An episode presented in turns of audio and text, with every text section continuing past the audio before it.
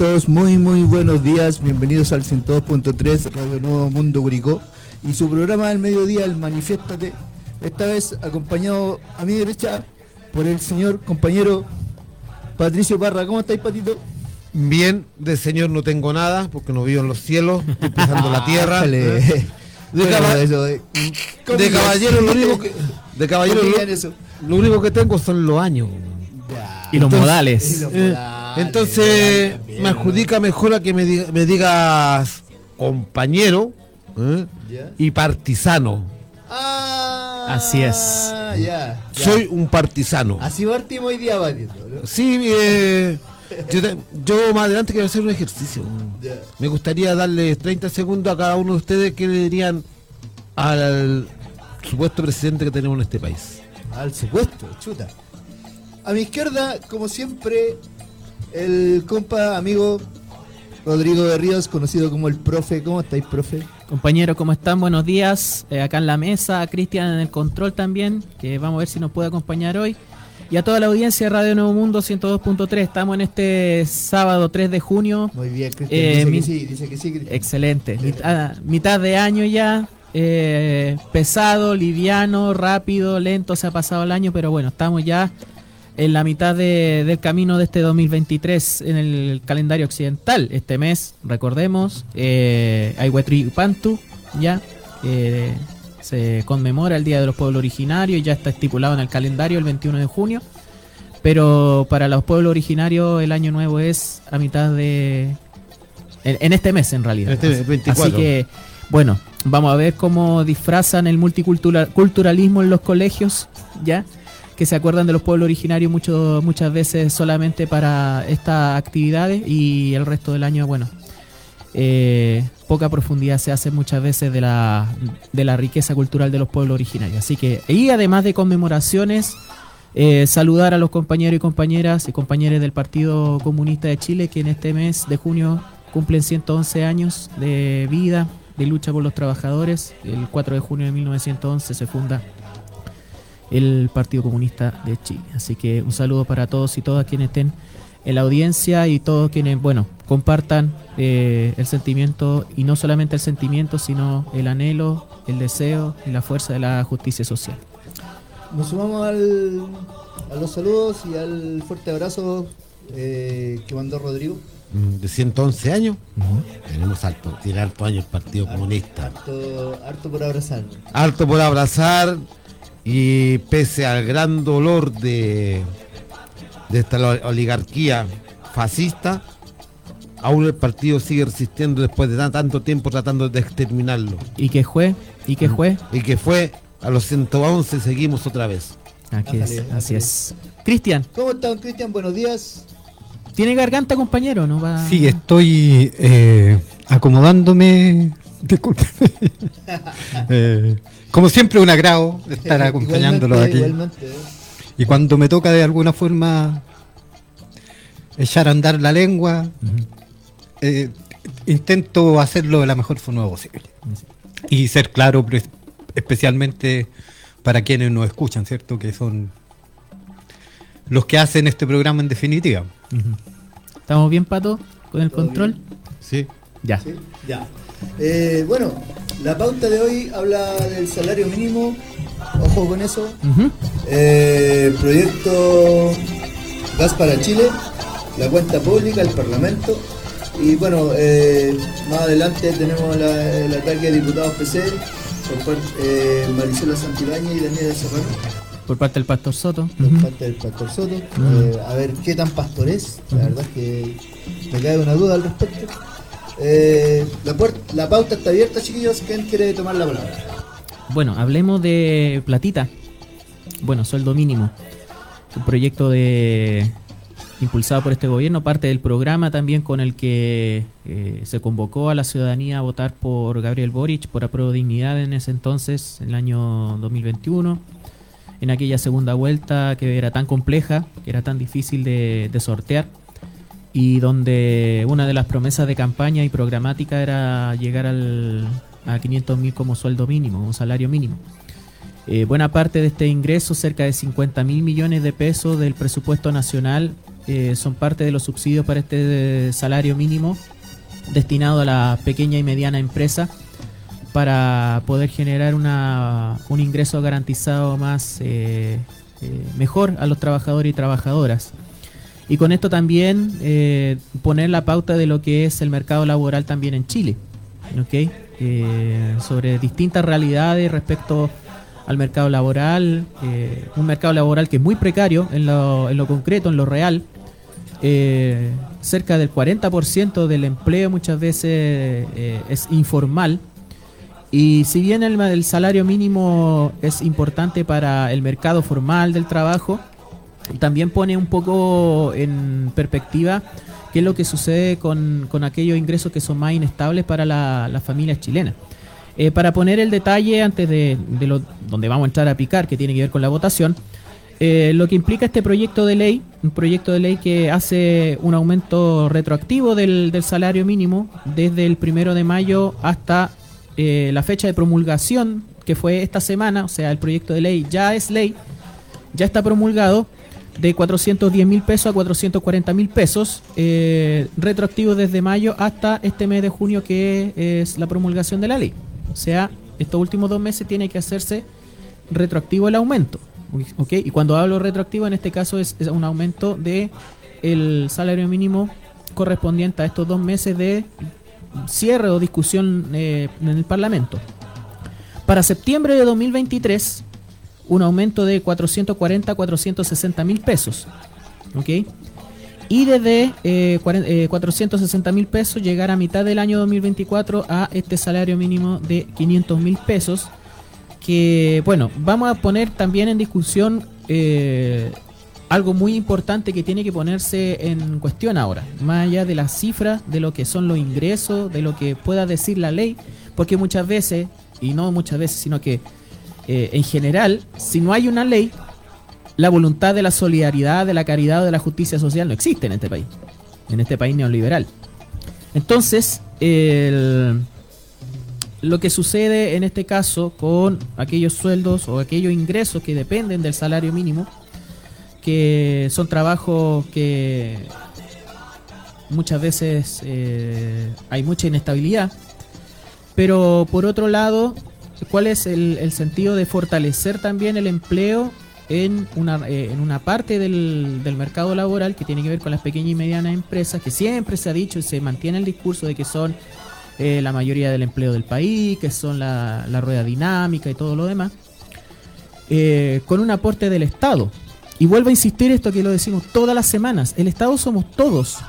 Y todos de alguna parte somos parte de la posibilidad de generar este empleo. ¿Ok? Porque ojo, esto, esta, esta política tiene que ver con la mantención del empleo, primero, que no se pierdan empleo en la pequeña y mediana empresa, que ya tienen que enfrentar un montón de problemática, ya de un mercado concentrado, de eh, eh, compradores que no pagan, incluido, incluido el propio Estado, que también hay una ley de agilización del mercado público que está, está ingresada, eh, y de los privados, porque pagan cuando quieren, no en los plazos que corresponden. Y han tenido que ser leyes las que han obligado a las empresas a ponerse al corriente porque si no ponen en riesgo a las pequeñas y medianas empresas que son proveedoras de servicios, bienes, insumos, etcétera, etcétera. Así que, eh, a pesar de todas las eh, dificultades, los palos en la rueda, todas las cosas, el salario mínimo de 500 mil pesos ya es ley, ya es una realidad. Y la otra pata que de la mesa que queda y que vamos a poner en discusión también tiene que ver con el poder adquisitivo. O sea, con el control de la inflación y cómo se revierte esta deriva de especulación por parte de los empresarios, sobre todo en la canasta básica. Pato, Cristian. Mira, con relación al aumento del salario mínimo y al subsidio, que el Estado le va a dar a las pequeñas y medianas empresas, a las pymes, a las pymes reales, que, llegaron a un acuerdo con el gobierno. Porque hay un grupo establecido de que se hacen llamar pymes que no llegaron a acuerdo con el gobierno para este subsidio. que son los que están casi en, en el estado de empresa hoy en día ya, los que poseen 15, 20, 30 trabajadores que también quieren establecerse como pyme, ¿Mm? lo cual ya pasan a ser empresarios.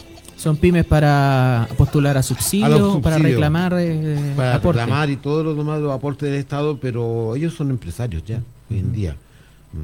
El aporte a la pequeña y mediana empresa que es cierto, eh, ellos son los que dan el 60-70% del trabajo de este país.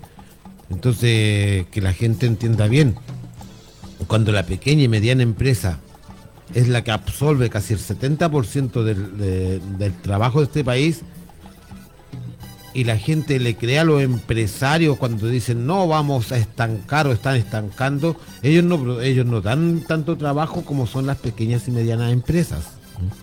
Es la pequeña y mediana empresa la que fortalece la economía circular. De, de la población en sí, del obrero. Y la- lo aberrante que no cabe en la cabeza a veces ¿eh? es como la población, como la gente trabajadora, los que tenemos que vivir de un sueldo establecido como mínimo, por- a- obligando a los empleadores que te paguen ese trabajo porque para ellos ojalá te pagaran menos. ¿eh? Por los empresarios podrían seguir pagando en ficha. Claro, exactamente, y, y postulando la idea que el mercado se regule solo, o sea, que, que el mercado regule los sueldos mínimos, nos tendrían casi en 50 mil pesos todavía. Y ver cómo la población, como nuestra población, como los obreros, como la gente de nuestros barrios apoya a estos diputados miserables que se niegan a establecernos un sueldo base real para poder, aunque sea, comprar la canasta básica. Eh, tenemos a alguien que, un pseudo profesor que, que obtuvo un título en, en un juego de, de póker, yo creo. ¿no? O a lo mejor cuando será Cachicún también puede haber sido. A Hugo Rey Jugando al, al 21. Que la gente entienda, o sea, hablando en Curicó, la que la gente entiende de Curicó. Hugo Rey se negó al sueldo mínimo, En esta votación. Ahí hay una paradoja que voy a puntualizar después. se negó a la reforma tributaria, lo cual te está diciendo que se negó a que le aumenten la pensión garantizada básica a nuestros padres, a nuestros abuelos, a nuestros tíos de la tercera edad, a toda aquella persona que percibe un sueldo. Él se negó, junto con los otros diputados de extrema derecha de nuestra zona.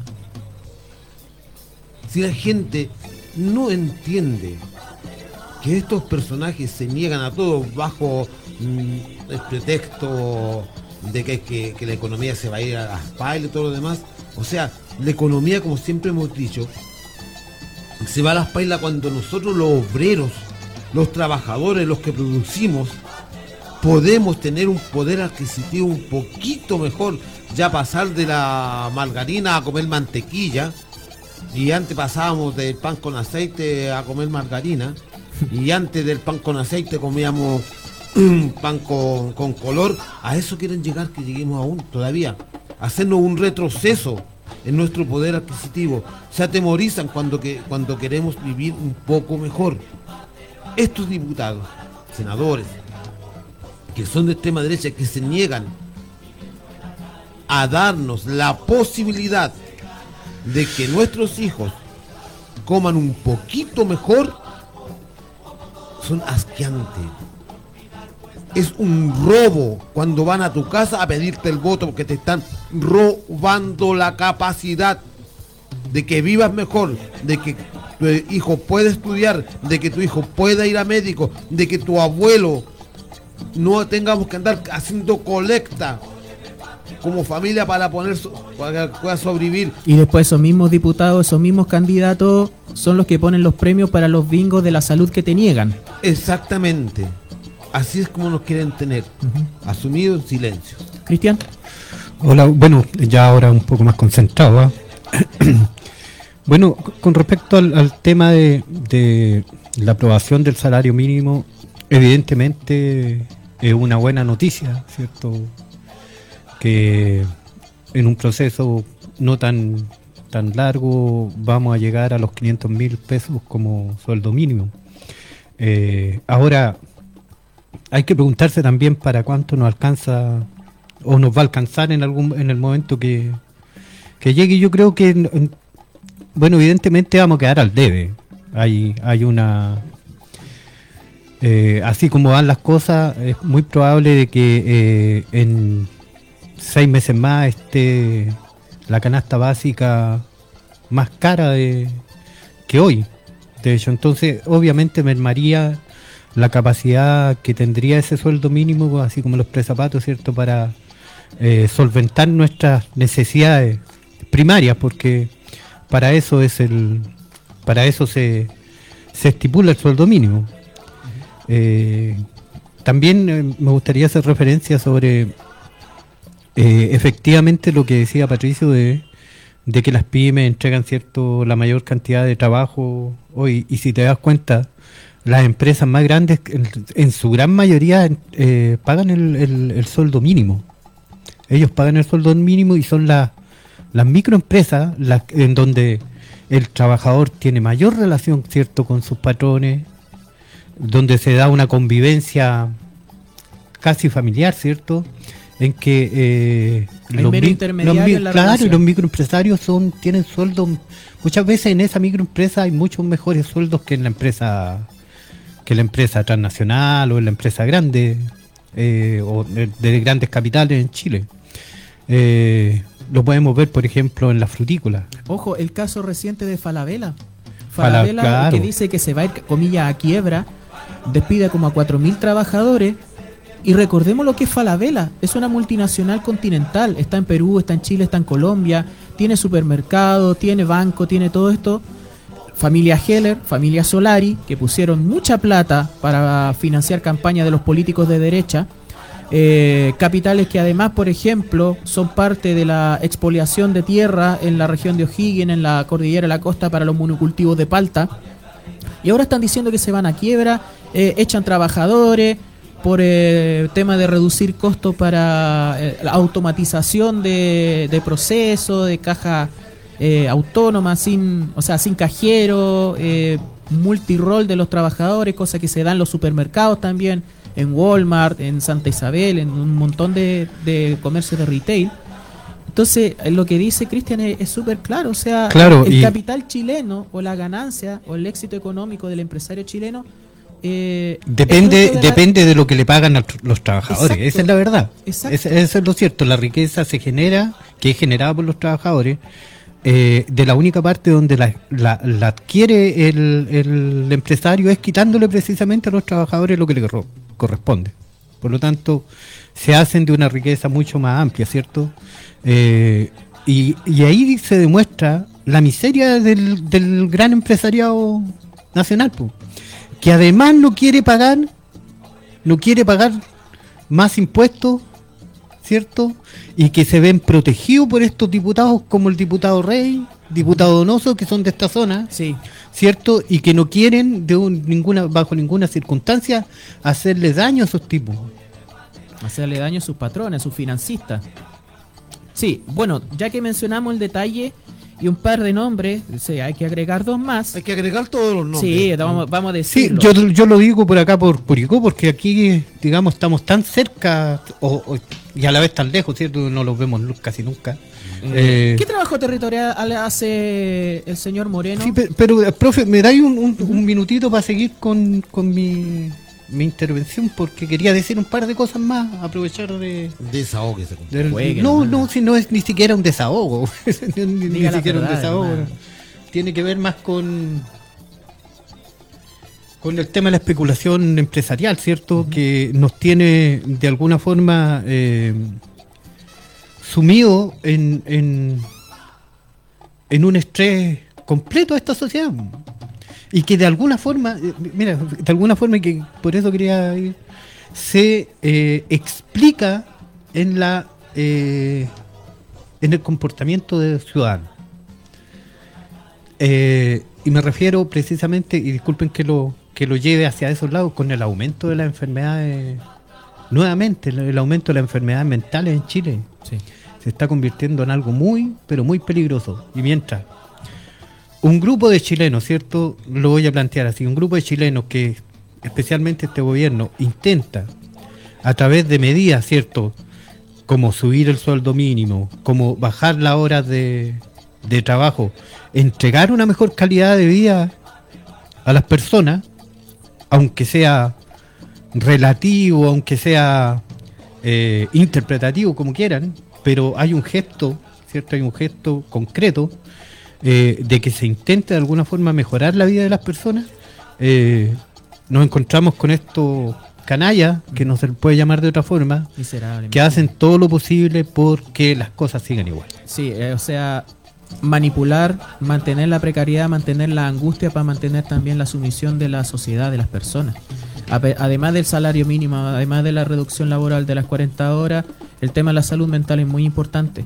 En España, ¿qué es lo que está pasando? Y pongo el ejemplo de España porque también hay una aberración eh, que se da allá, que obviamente como somos lacayos de la madre patria, se está repitiendo acá y bueno, todos los fenómenos eh, a la larga y también en el resto de América Latina. Eh, los desahucios en España, cómo se expulsan a los adultos mayores, a las personas por la hipoteca de los bancos, ya, cómo se expulsa a las personas que no pueden sostener su arriendo o tener eh, o tener una vida, cómo se, lo- se los despoja de su vivienda. ¿Qué es lo que está pasando en Chile con los adultos mayores? No lo alcanzamos a tratar en profundidad, pero los abuelos se suicidan porque no pueden soportar más la calidad precaria de su vida, los problemas de salud, los costos de medicamentos, etcétera, etcétera. Eh, en Coronel, una pareja que de, de 60, 70 años terminó suicidándose. ¿ok? Y eso es una cuestión que está muy en silencio, porque pensamos de que los problemas de salud mental son debilidades del ser humano. Aquí quizás, bueno, vamos a profundizar en, en- otra, en otra arista, pero justamente este tipo de cosas, quizás uno eh, van a haber personas, ah, pero yo no necesito el sueldo mínimo porque gano más que el sueldo mínimo. Entonces, ¿qué me importa el sueldo mínimo? Ah, yo no necesito el copago cero porque tengo ISAPRE, comillas, o nunca me enfermo. Pero ¿qué va a pasar el día que te enferme y que tenga que recurrir a la salud, a un hospital público, y en vez de pagar, no tengas que pagar? ¿Ya? Entonces, son todo ese tipo de cosas que obviamente van en pos de la calidad de vida, pero sería mucho más fácil entender de que va en la calidad de vida si entendiéramos eh, nuestra vida también en sociedad, en el conjunto de, de los de las problemáticas de la sociedad en general, ¿ya? Porque mi realidad no es la realidad de todos, como la realidad de Pato no es la realidad de todos, es, puede ser de una mayoría, ¿ya? Puede ser el sentir de una mayoría, que es, es así a la larga. Porque ¿qué fue el 18 de octubre también? ¿Ya? Una suma de realidades individuales, de angustias de vida propia, que no me alcanza el trabajo, el, el sueldo, que no me alcanza, el, eh, que es malo el transporte, que es mala la salud, que es mala la educación, que el racismo estructural contra el pueblo nación mapuche, contra el pueblo originario, etcétera. Y todas esas individuales al final, al final, ¿qué fue lo que se convirtió? En un movimiento social donde en- en- encontramos de que tenemos un problema estructural y que había que cambiarlo. ¿Ya? Pero para no, no desviarnos del asunto y entrar a los nombres y a la mezquindad. Eh, esperen, yo quería terminar, concluir un poco Sí. con lo que estaba diciendo Cristian más que nada, y con lo que es enfermedad mental. Hoy en día, claro, está en, po- en postulación la, la gran la enfermedad mental que tiene nuestro país, en donde el sistema, hacer hincapié, que es el, el sistema capitalista, neoliberal, es que nos tiene enfermos. No es angustia, es capitalismo, como decía un graffiti. Date, eh, si, si ponemos- depresión. Lo ponemos en la realidad.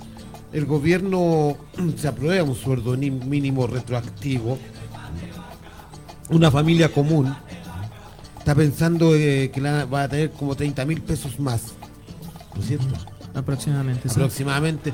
Entonces ya está distribuyendo esos, esos 30 mil pesos. Para muchos, no para algunos no es nada, para la gente que lo necesita es mucho. Pero el mercado, el mercado y los empresarios, antes de que se aprobara el alza del sueldo mínimo, ya habían subido la canasta familiar. El café, por ejemplo. El, muy caf- caro. el café ya no se puede comprar. Subieron los elementos básicos de alimentación antes que el sueldo mínimo.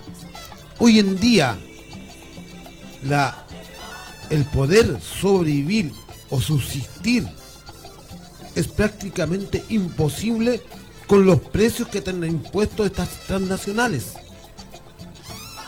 Entonces, tenemos la alegría por un segundo y nos pegamos y nos pegan el palo ingresando a- al supermercado a donde tú vayas por los precios que te subieron. La semana pasada fuiste a comprarte un kilo de, de arroz, ejemplo, a 1300 y vas esta semana a comprar y ya te lo subieron a 1400, 1500 pesos. Es un robo así que nos están haciendo con los ojos abiertos. Yo digo, si bien es cierto que el Estado no puede influir en el alza de los precios porque el mercado se regula solo, y eso para mucha gente mm, que compara los precios de Chile con Argentina, Argentina, el Estado puede regularizar la canasta básica, puede intervenir. Aquí en Chile no. Saluda a, a los 1500 pelotudos que se quedaron varados en la cordillera por ir a hacer turismo de supermercado. Tú, que, tú, tú que lo mencionas. Ahora en Argentina se están dando cuenta de este fenómeno. Los argentinos, bueno, no, no nos cargaban o nos leseaban harto. Bueno, Chile ve el mundial por TV y toda la cosa. En Argentina venían a comprar tecnología, ropa. Ellos también hacían su turismo eh, comercial a Chile pero ellos venían a comprar tecnología, ropa, cosas que no son de canasta básica. Porque aquí, obviamente, comparativamente, esas cosas son más baratas que en Argentina. Pero los chilenos van a comprar cosas básicas, Vamos a comprar alimentos. alimentos. alimentos, lo cual Y ellos se están dando cuenta eh, en Argentina de, de, que el de- jaguar no era tan jaguar. Claro, po, eh, lo cual debería que ser- tenía más tiña que, que manchas de jaguar. lo cual debería ser una vergüenza para el país. Exactamente. Para Pero el estado, para este estado, bajo cualquier gobierno, debiera ser vergonzoso que sus connacionales tengan que ir a comprar alimento a otro país porque es más barato. Entonces ese es el juego mental. De esa forma nos están enfermando, de esa forma nos están destruyendo. Y a la vez nosotros como ciudadanos, la gente que tiene la posibilidad de comprar a Argentina alimento, Y además bien, no te sale a la cuenta, o sea, no, gastáis benzina. Compañeros, bien todo. por ellos. Bien por ellos. Los felicitos. Tienen la posibilidad de comprar alimentos más baratos. Pero la mayoría de los chilenos no tenemos vehículos. No podemos ir a comprar. Y más encima, a Argentina hoy en día le están encareciendo. Al ciudadano argentino se le está encareciendo el costo de vida por esta cantidad de gente que está yendo a buscar el alimento básico allá. Se está subiendo. Porque como se está se está vendiendo más, encareciendo. además de la inflación, se Oye, sube el Entonces, precio. Oye. si bien es cierto, para terminar la idea de que el Estado no puede influir aquí en este libre mercado, pero sí, como lo dije con, con lo que fueron los bonos, que decía que, les- que, que los, que los parlamentarios debieran crear la idea, aunque no fue, fuera inconstitucional, lo acusaran, pero que, que haría escrito que se pidió una- eh, un bono. Bueno, al- con el tiempo la cosa resultó bien impeque. Hoy en día le pido a los parlamentarios que también hagan lo mismo. También alcen la voz Para y le pidan a los empresarios que regulen sus precios. Que basta de que sigan oprimiendo y enfermando económicamente y mentalmente al pueblo chileno que lo están llevando al suicidio, A la angustia. a la angustia, a andar mendigando. Para allá nos están llevando. Y sea el sueldo mínimo que sea. Digo, el gobierno puede subirnos el sueldo mínimo a un millón de pesos. Pero los empresarios, antes de que suba el sueldo mínimo, ya no están cobrando un millón y medio. Y ahí Oye, están ¿qué pasa con recurriendo, recurriendo a las tarjetas para alimentarse. Oye, puede su- resultar o escucharse medio jocoso, pero ¿no tendremos algún amigo en Argentina que nos pueda enviar? A lo mejor sale más barato. oye, Pa- oye, Pato, eh, ármate un así como era antes nomás, po. De Una caravana con- de burros, de... con mulares y paso por mulares, a- sí. A malar, huevo. Oye, pero ¿sabéis que estaba pe- pensando cuánto sale una encomienda de unos 40 kilos? Ah, pucho, encomienda 40 kilos, eh, sospechoso. En- entra la sospecha. Sí, pero ¿cuánto saldrá como para no pegarse el pique en, en vehículo? O si no conseguir un amigo allá en Argentina que te mande. No sé, bueno. Para Eh, negocio. Sí, a propósito. Eh, bueno, ha- hablemos de nombres como tal. Eh, la votación en general, 85 votos a favor y 55 en contra, dos abstenciones. Dentro de esas dos abstenciones, el regalón de, la, de los colchones, eh, Joaquín Lavín Jr. O sea, absteniéndote por el sueldo mínimo.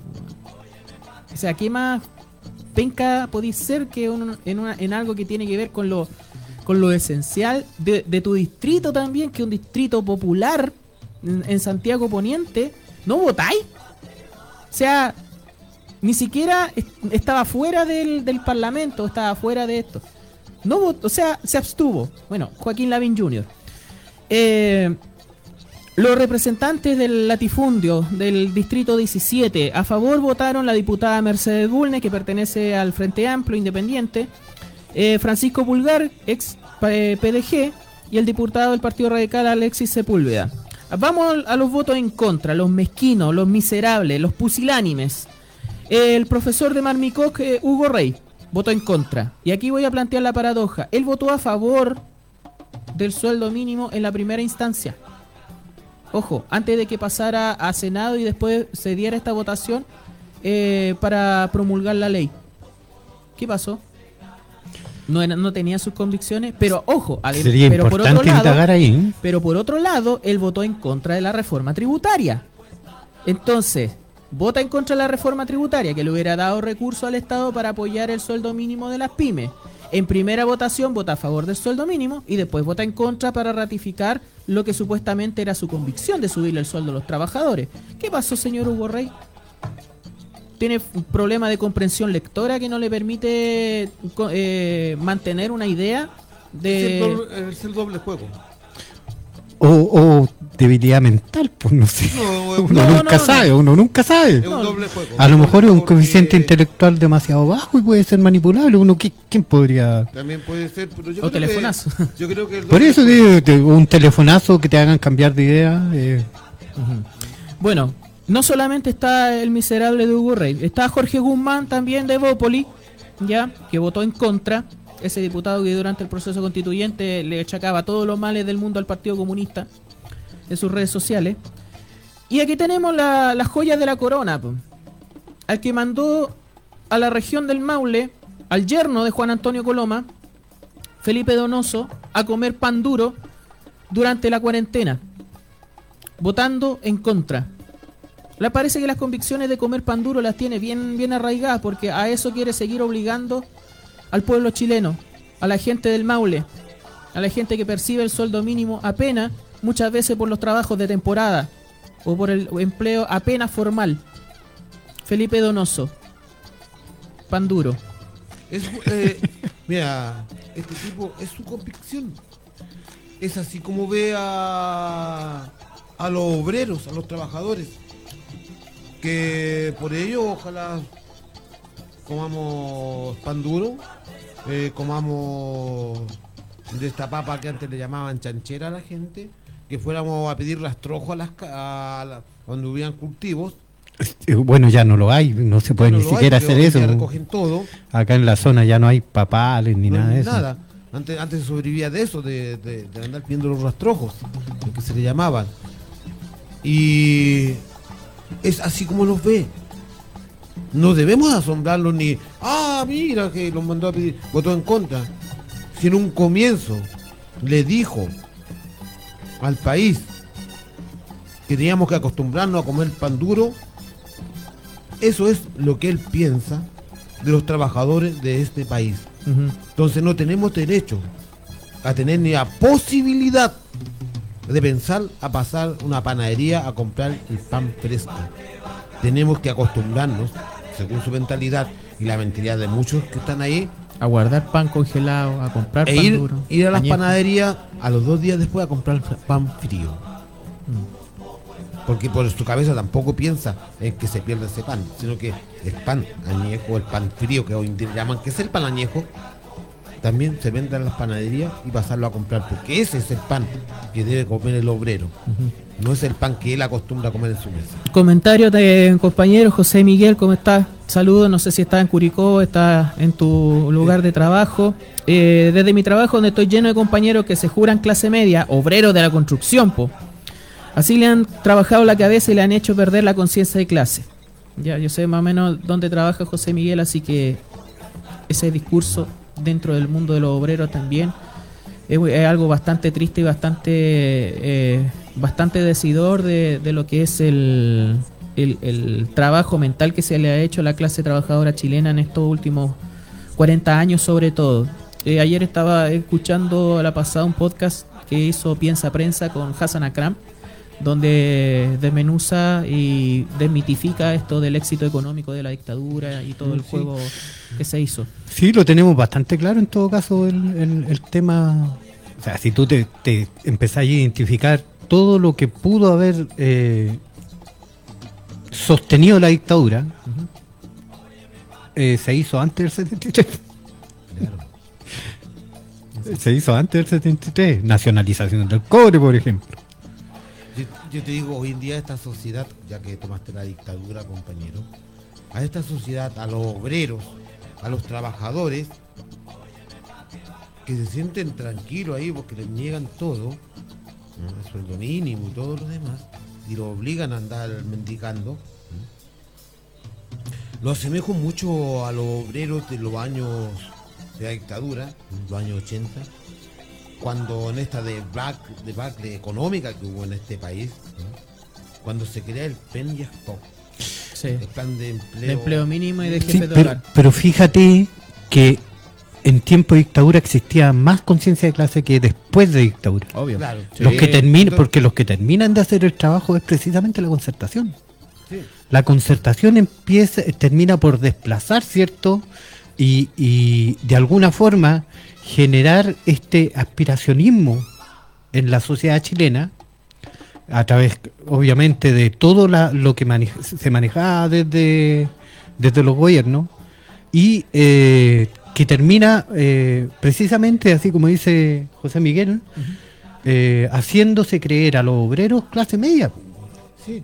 Sí, bueno, eh, eh, invito a escucharlo, después lo vamos a, a- a Mira, subir a lo- la pa- Para terminar plataforma. lo que era el había tanto obrero Desempleado. Trein- más de un ¿no? 30% Sí, de desempleo. sí, mucho, mucho desempleo. Pero no, yo voy a la. a la- porque hago el CIMEN con los, los trabajadores que hoy en día están de acuerdo con lo que votan esta extrema derecha. Había mucha gente que trabajaba en el PEC y el POC que no era capaz de alzar la voz porque decían, por lo menos tenemos trabajo. Por lo menos tenemos trabajo, esa era la respuesta. Yo te digo, de- porque era un tiempo de mi lucha juvenil donde lo que te pagaban era casi la tercera parte de un sueldo mínimo real. No, no era ni siquiera la Sí, tercera era- parte, pues eran, era un- yo recuerdo claramente eran 5 lucas y, y, y si no me equivoco, para la época era como 48 lucas el, el mínimo, Claro. algo así. Eh, Entonces- acá tengo una cifra. En 1989 el sueldo mínimo era de 15.500 pesos aproximadamente. Sí, el Pe- y el POC pagaba 5 mil pesos. 5.000 Y el- pesos eran, sí, eso el lo tengo súper claro. pagaba como 3.600. 3.800 más o menos, Sí. claro. Entonces, esos obreros también estaban tranquilos y también se sentían cómodos. No son capaces de ver más allá. Les lavan tanto el cerebro que lo único que les queda es llegar a la casa. Hay una canción muy buena que estáis sentado en un tarro viendo, te- total, está viendo televisión, pero estáis tomando to- choque en tarro. ¿Mm? Si creen eso, le han lavado la, la cabeza que son clase media. ¿Media de qué? Media de sobrevivir. A media pan, a media taza de té, a medio plato de comida. Eso es tu clase media, weón. A media tripa Y la media más grande es la media deuda. y a media deuda. Así. Esa es la clase media con la que estás viviendo. No, yo, y yo, yo agregaría a todo eso que creo que lo más relevante eh, es tiene que ver por cómo se piensa, ¿cierto? Porque eh, es probable de que eh, de que no que no alcance, digamos, con lo que se gana, eh, que los alimentos es muy probable tampoco que no falten, ¿cierto? Pero el, esa, esa capacidad para para entenderse dónde estás y cómo vives realmente, es la que nos han quitado. Es la que precisamente nos han quitado y tiene que ver con una cuestión mental. Tiene que ver con que eh, te hicieron creer de que este sistema, ¿cierto? El que, el que existe en Chile, es el sistema que te va a permitir ser rico, pues si tiene que ver con una cuestión de aspiración, ¿cachai? Tiene de que ver aspiración con y de individualismo. Claro, y, y, qué le, y al final, ¿qué le vaya qué le vas a decir a esos obreros que, a los que hace mención eh, José Miguel, que me parece muy pertinente el comentario, ¿cierto? Por eso lo pongo también en relevancia. Eh, ¿Qué vas a hacer para mejorar esa situación? Para decirle, eh, muchachos, ustedes son igual que yo, Y yo me doy cuenta de que se ha perdido la conciencia de clase, se ha perdido el saber de dónde vienes, ¿cachai? Eh, ¿Cómo se lo vas a explicar si también esos mismos trabajadores, en, la mente que tienen, es lo único que piensan es en trabajar? En trabajar, ¿cachai? Para tener esos dineros que te van a permitir comprarte la zapatilla, el pantalón de buena marca, ¿cachai? Sí, es que allá, la casaquita. del materialismo. Pero, pero fíjate que eh, lo que pasa es que, bueno, yo, yo he trabajado en construcción, Patricio también eh, ha trabajado en construcción, de hecho estamos muy ligados a ese mundo. Entonces sabemos cómo estamos. Por ejemplo, yo hago una relación y digo, y los pintores, por ejemplo. Hay gente que se dedica a pintar y disculpen que sea tan, tan crudamente sincero en esto. Pero una gran cantidad de, de- de pintores para subsistir y para generar mayores recursos, claro, ha tenido que. han caído en la droga. Y alguien lo para más. Exactamente, y tiene que ver precisamente con una cuestión de rendimiento, no en el trabajo, ni siquiera para la recreación, sino para rendir en el trabajo. Y eso es lo que te lleva el sistema, en definitiva. ¿Y qué le vas a permi- pedir a esos obreros? Rápida, eh, a propósito de la sociedad de rendimiento, hay un filósofo eh, surcoreano, Byung Chul Han, que eh, a- analiza eso en la actualidad. De ahí vamos, vamos a tratar de difundir más. Pero me falta un nombre, Sigamos con los nombres, faltan varios nombres. falta uno, de este distrito, porque el de Maule Sur, Paula Labra votó en contra, Gustavo Benavente votó en contra. Ya, el, el distrito del 18, eh, Linares Cauquenes, eh, la hija del doctor, la ex Ceremi de, de la residencia sanitaria de dudosa eh, transparencia, eh, votó en contra. ¿ya? Pero falta uno, pu, de los más nefastos, pues, Benjamín Moreno. ¿Ya? El que choca patrullas de Paco, que parece que por ahí también maneja curado, como otros de sus colegas, ¿ya? Como el caso del diputado Cristian Araya, que también es de republicanos, también votó en contra. Y obviamente en bloque, la mentalidad de estos tipos que votaron en contra del sueldo mínimo es defender su nicho de negocios, po, que es el trabajo precarizado. Y el trabajo precarizado del señor Moreno tiene que ver con el campo, con el latifundio, con el trabajo de temporada. Obviamente votó en contra del salario mínimo porque se va a ver obligado él y todo su círculo latifundista a tener que eh, pagarle legalmente un sueldo mínimo mayor a esta a la gente que le trabaja por temporada, ¿ya? Muchos podrán decir, "No, es que gano más que el sueldo mínimo." Entonces, ¿qué me importa? Vuelvo con el con el tema inicial. Pero estos tipos piensan que como lo Opus Dei, ¿ya? de que hay que eh, el trabajo es un servicio de fe o es un servicio a Dios o a Cristo, no, a Dios en realidad, porque de cristiano no tienen nada. nada. Eh, entonces, este tipo de personas, de miserables, que ganan millones, ya que tanto hablan, oye, ¿por qué no se bajan el sueldo los diputados? Bueno, porque los diputados no quieren, po. Ellos mismos, los de derecha, los de ultraderecha. ¿Ya? Y reclaman, oye, ¿por qué no ganamos más? Bueno, acá se votó ganar más. Con la contraparte que hemos hablado del tema de la especulación del, del mercado, de los supermercados, de la canasta básica, todo eso. ¿Ya? Pero al final, estos mismos personajes votan en contra de lo que la misma gente reclama, a veces por redes sociales, de una manera mm, eh, de una manera, eh, a ver, ¿cómo decirlo? Eh, muy inmediata, ¿ya? Con poco análisis, con poca reflexión, pero con razón muchas veces, otras veces no, para su vida diaria. O sea, la necesidad de ganar más, de tener un mejor salario. Ahora sí, el mejor salario, ¿cómo se contrarresta con lo que es el monto de la canasta básica? ¿Ok? Ya, y ese es el otro desafío que existe del tema de la inflación. Y acá tenemos a Ucrania, a Benjamín Moreno, que votó en contra. ¿Qué van a decir eh, los trabajadores temporeros, los trabajadores agrícolas, ya los que ahora están en tiempos de poda o en tiempos de preparar la próxima temporada de, mm, de, de cosecha? ¿Ok? ¿Ya? A ellos también les van a pagar, el- les tienen que pagar el sueldo mínimo retroactivo desde el 1 de mayo hasta la promulgación de la ley, con los aumentos para septiembre, para enero y mitad del año del próximo año. O sea, a la larga, lo que son estos tipos, la ultraderecha y la derecha, de patriota no tienen nada. Porque un sentido patriótico real es de que la gente viva dignamente. Eso es la verdadera patria Exactamente, que su gente esté no la bandera, no las tradiciones o las tradiciones, ya tradiciones que muchas veces esconden otro tipo de, mentalidad, ya machismo, eh, una mentalidad racista, de maltrato animal, etcétera, etcétera. Eh, el verdadero patriotismo es que la gente viva dignamente.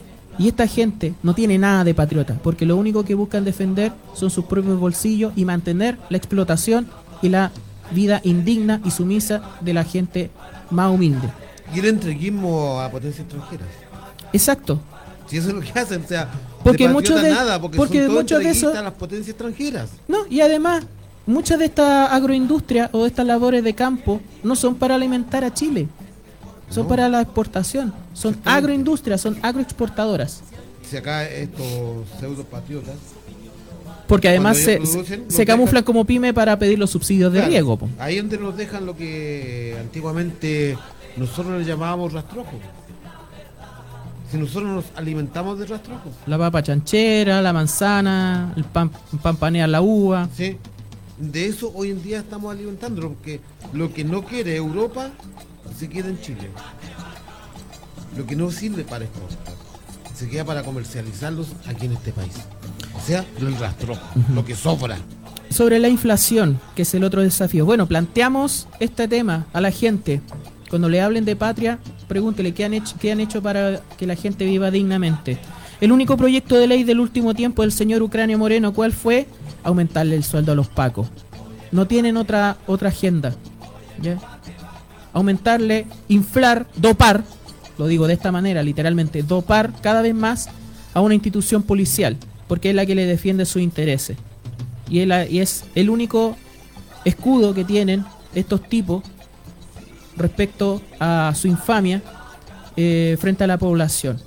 ¿ya? Bueno, además de otros temas Y que tienen que ver las con la... pensiones a, los, a los que están retirados. La Exactamente. pensión este año para los que se retiraron del ejército, de, de la Fuerza Armada, Carabineros y todos los demás, subieron un 3, tan- un 3 punto y tanto por ciento. Sí, hay un estudio de la Fundación Sol que, di- que establece de que hay diferencia en- de 3 a 11 veces entre las pensiones de una persona que se jubila por AFP versus las que se jubilan por Capre- Capredena o Fuerza Armada o, o la policía.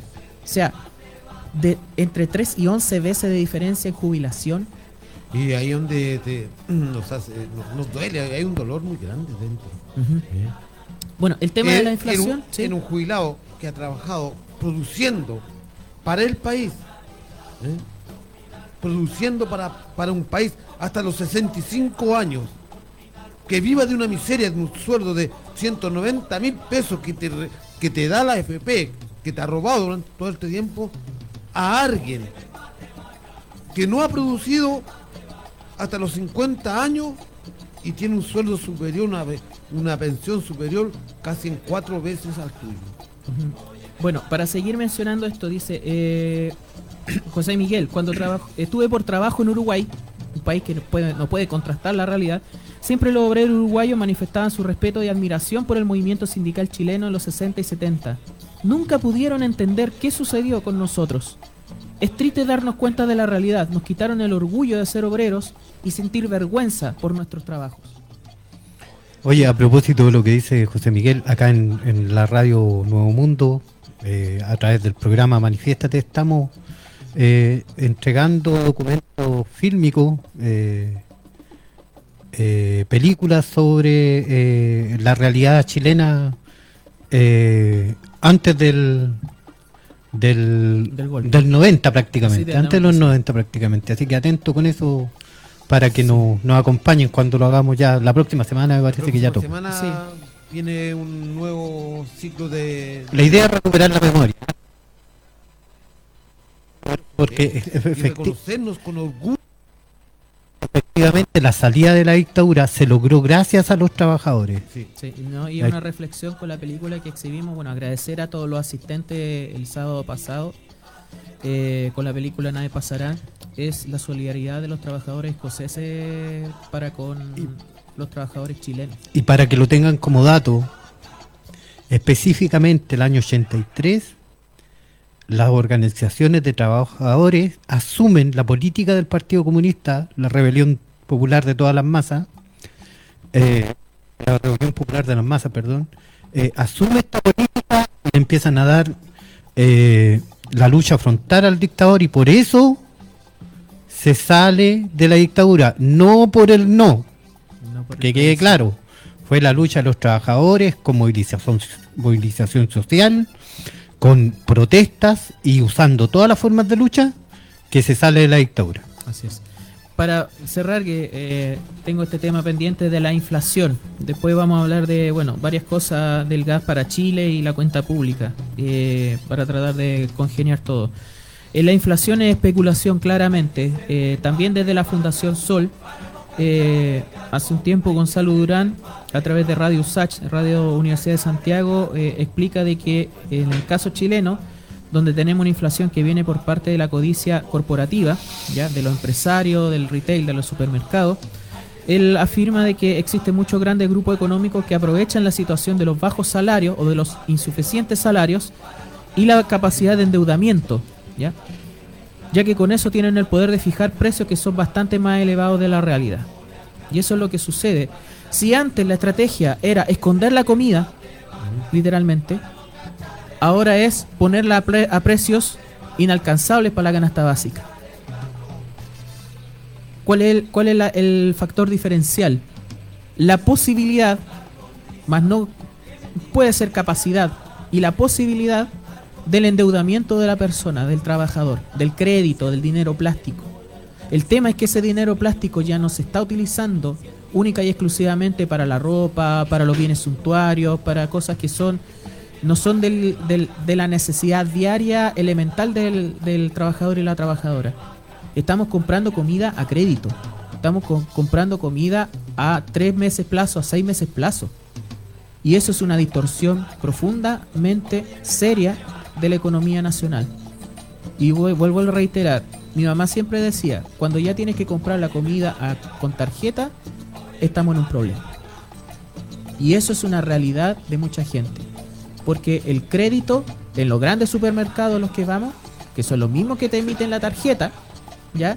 Porque esto es todo vuelve a las mismas manos, también es, una, es un condicionante frente a la imposibilidad de solventar la canasta básica con lo que, comillas, es el valor de tu trabajo. Y lamentablemente una postura casi maquiavélica lo que hacen estos grandes empresarios. O sea, Así es.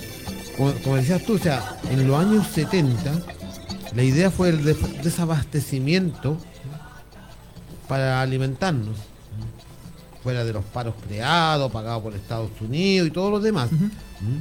Hoy en día, el, el desestabilizar a un gobierno que no es de izquierda, para mí no es un gobierno de izquierda, ¿eh?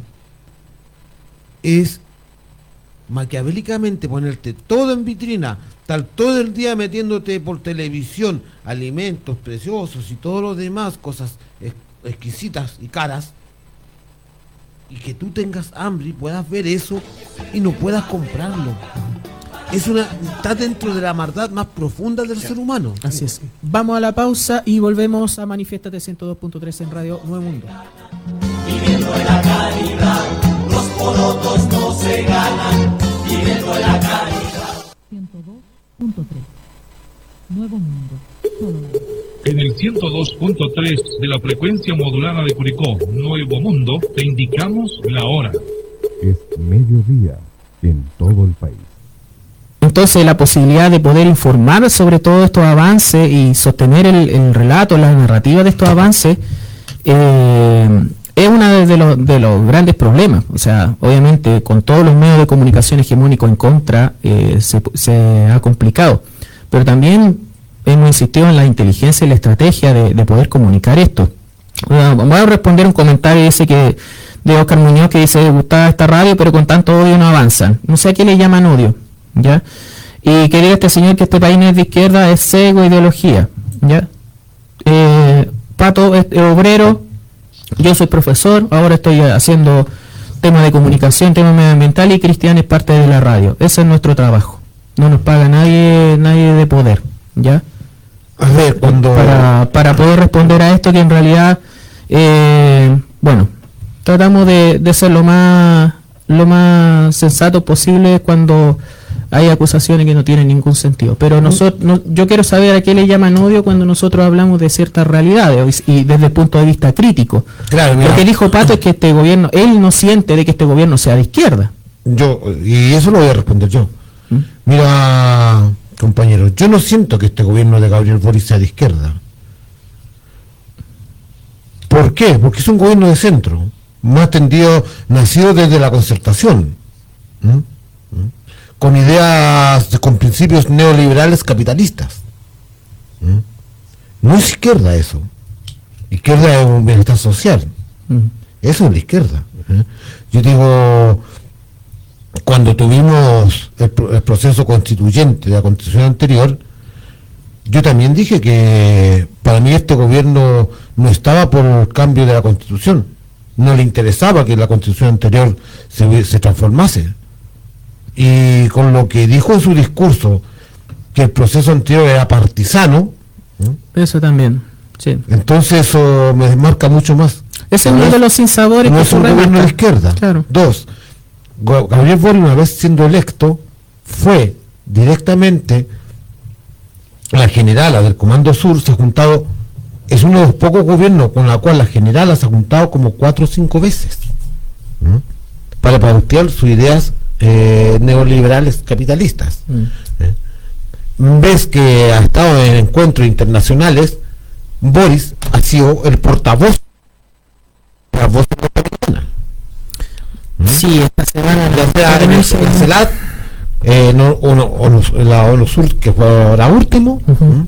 Entonces ves que él puede, se transforma en la voz de Norteamérica. Sí, cuando decimos Entonces, esto es, es sentido crítico. O sea, yo no asumo sí. yo yo en primer lugar no, no puedo odiar a alguien que no no siento ni, ni empatía por él tampoco ¿eh? es una persona que está ahí en el gobierno nomás ¿eh? y sobre todo que me ha defraudado sí me ha defraudado compañero me ha defraudado voy a pesar que voté por él ¿eh? me ha defraudado ¿por qué? porque alguien que asume el primer día su presidencia su mandato cuando sale electo utiliza el discurso del compañero presidente Salvador Allende y no es capaz ni de seguir ni el primer paso que hizo Allende que fue la nacionalización de los productos básicos como fue el cobre una de las primeras cosas que hace Gabriel Boric es ponerle en el tapete. En el tapete al Congreso regalarle el TPP-11 para que sea aprobado o sea, vender los productos chilenos a los extranjeros, concesionar todo. Cuando firma el, el, acuerdo del CASU y empieza a regalar el agua en el Alto Maipo, la destrucción de los glaciales, ¿eh? cuando se, sí o sí se acuerda nuevamente la explotación salmonera en este país, ¿eh? cuando se lleva a una destrucción ecológica medioambiental este país, no te puedes considerar a alguien que va apoyando una relación social, económica y ecológica para, para establecerla. O si no, compañero, lea, estudie y mire lo que piensa el, lo extranjero desde Europa, cómo es el ecosistema chileno y cómo ha sido explotado y sobreexplotado ¿eh? el daño medioambiental en este país. Sí, al final es lo que pasa en tantas cosas que son desde afuera lo miran a veces con una realidad eh, mucho más clara que la vemos nosotros y eso bueno es eh, algo que lamentablemente eh, por esta ceguera o por esta Y por último, con- compañero, si quieres, analiza las violaciones de los derechos humanos en este país, que aún continúan. Yo no puedo concebir que un gobierno que se hace, se autodenomina gobierno de izquierda, apruebe el derecho a matar a los manifestantes. No, pero mira, fíjate que eh, a propósito del comentario de- del, del joven, con su nombre es Oscar, ¿cierto? Eh, se pues desprenden otras cosas, por ejemplo, él habla de que eh, nuestro sesgo es ideológico, ¿cierto? Dice que, que es un sesgo ideológico, eh, que cómo no entendemos que que me imagino que habla del gobierno, ¿no? por lo que dijo Pato, que este gobierno no es de izquierda y todo. ¿no? Sí, más o menos de Sí, es cierto, estoy leyendo el- el- prácticamente, estoy, estoy tratando de interpretar porque también es medio confuso lo que... ¿Y por qué lo, lo, lo saco a colación? Porque precisamente la ideología es la que te hace describir de izquierda o no. pues. Entonces hay que decirle a Oscar. Eh, primero que, que- agradecemos que, que nos comente, ¿cierto? Y que, y que nos escuche. Pero que la diferencia precisamente es ideológica. Por lo tanto, a él le han estado diciendo, ¿cierto? Esto lo interpreto yo, no sé si será así, pero supongo. Le han estado diciendo que la ideología es mala, que, que, que el, el creer, el que el, el defender con vehemencia, ¿cierto? Con pasión tu idea es malo. Y eso es precisamente lo que tiene este país en las condiciones que estamos. Y cuando hablamos de pérdida de clase, ¿cierto? De, de no tener conciencia de clase, precisamente también hablamos de ideología, de lo que tú crees.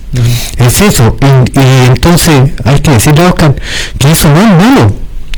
Eso está muy bien porque Tener una manera de pensar y definirla. y además que te hace actuar de una manera, ¿cierto?, correcta con respecto a lo que tú crees. Y en ese sentido, Patricio, ¿cierto?, que le ha explicado muy bien que el presidente dice una cosa o ha dicho una cosa, ha tenido un programa, ¿cierto?, que lo guiaba y que no cumplió, porque esa es la verdad. Eh, eh, y que se ha comportado más bien en el sentido de para decirlo así, como un deseo, como un deseo en términos de política internacional especialmente, Sí. especialmente donde es más evidente, eh, es efectivo y no se comporta como un gobierno de izquierda. Más bien toma, toma alguna cierto, algunas cosas que no tiene que ver con, con lo que nosotros planteamos, por ejemplo, porque claro, el presidente es el presidente, ¿cierto? Y, con respecto a sus creencias tiene todo el derecho a hacer lo que él quiera, si aquí no hay, pero desde nuestra perspectiva, ¿cierto? De una per- perspectiva comprometida con el pueblo, con la gente, que la que nosotros creemos que es, ¿cierto? Eh, nuestra posición no, no puede ser sino crítica ante la situación porque eh, todo lo que se está haciendo, aunque tenga un tinte de izquierda, es dentro del modelo. No es, no es una respuesta antimodelo la que está, sino que más bien es dentro. Si ustedes me dicen eh, bajo el gas, por ejemplo, a propósito de la pauta, ¿cierto? Bajo el gas, pero ese, esa, ese, ¿por qué se logra esa caída del gas? Porque entra, ¿cierto? una empresa estatal a intervenir el precio del gas. Entonces, no, como que no les queda otra a los, a los empresarios del gas que bajar los costos para entrar a la competencia. ¿sí? Eso, eso es. Claro, se pueden lograr ciertas mejoras para la vida diaria a través de eso, pero eso no significa eh, cam- el cambio de sistema, sino que significa más bien una adecuación a las normas que, que- que- que se consideran dentro de este sistema de libre mercado. Por lo tanto, de izquierda, de centro izquierda, de- dejémoslo más en centro izquierda, para que nos entiendan todos, ¿cierto? Sí, bueno, más allá, no queremos eh, eh, cerrar la discusión en, en responder eh, particularmente a, a- a un comentario. Eh, acá tratamos de, de obviamente hacerlo. Yo, más- yo creo que hay que responder los comentarios. Sí, está bien, pero no podemos- no podemos Porque son parte de nuestra interacción. Mira, y imagínate, y si él tuviera razón en su comentario, pero yo veo que hay una confusión en su pensamiento. Bueno, ahí lo planteamos. Eh, claro, o sea, nosotros tenemos, y lo hemos dicho, o sea, eh, en nuestro gobierno, el de Boric, ¿ya? Con todo el sentido crítico, con cosas que están bien, con cosas que sentimos que se pueden empujar más y cosas que no nos gustan. No nos gusta eso no, lo que fue la aprobación del TPP-11, de forzarse a o permitir el avance de- del fascismo con esta apertura al diálogo a todo a todo espectro ya y ya sabemos las consecuencias que ha tenido esa, ese blanqueo de- del partido republicano del blanqueo de la derecha eh, de la debilidad comunicacional que tiene y los- lo ponemos en eso porque sentimos de que son cosas que se tienen que mejorar también para reafirmar las convicciones y que realmente eh, desde la izquierda también tengamos la, eh, la posibilidad y la fuerza de poder llegar con un relato coherente a nuestra ciudadanía. Porque a pesar de toda la batería de medidas, de, de cuestiones que van en pos de la, de, la, de, de la mejora de la calidad de vida de las personas, eh, esto no está llegando. Y esa es la gran dificultad, ¿ya? Y muchas de las cuestiones, de las intenciones, que no solamente tiene que ver con voluntad y buenas intenciones, sino que tienen que ver con la convicción del cumplimiento de un programa. Hay un poder del Estado, que donde se discuten las cosas, que en realidad es el, el nudo que determina eh, lo que pasa y lo que no pasa, ya que es el Parlamento. Y nos falta el cuestionamiento y la fiscalización y la eh, incidencia justamente en ese órgano del Estado que es el Parlamento. Entonces, es también súper necesario y parte de la responsabilidad democrática y parte de la responsabilidad de la ciudadanía informarse, hacerse parte y también saber cuáles son las convicciones de unos y de otros.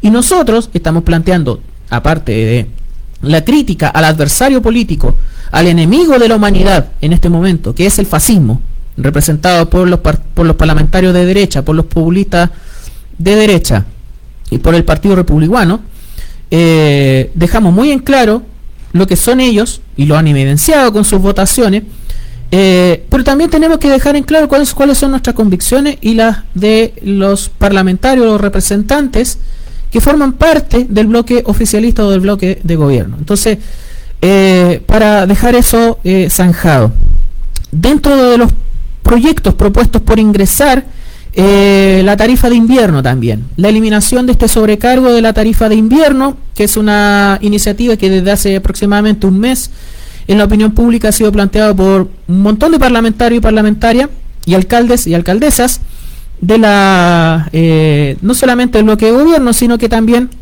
por parte de, eh, de la Asociación Chilena de Municipalidades eh, sobre la posibilidad de eliminar este sobrecargo a la tarifa de invierno. Ya en la propia cuenta pública eh, o el compromiso por parte de- del presidente o, de- o del gobierno de que esta iniciativa pueda convertirse en realidad. Ya, porque justamente la imposibilidad del consumo eléctrico para la calefacción se evidencia justamente en los sectores populares.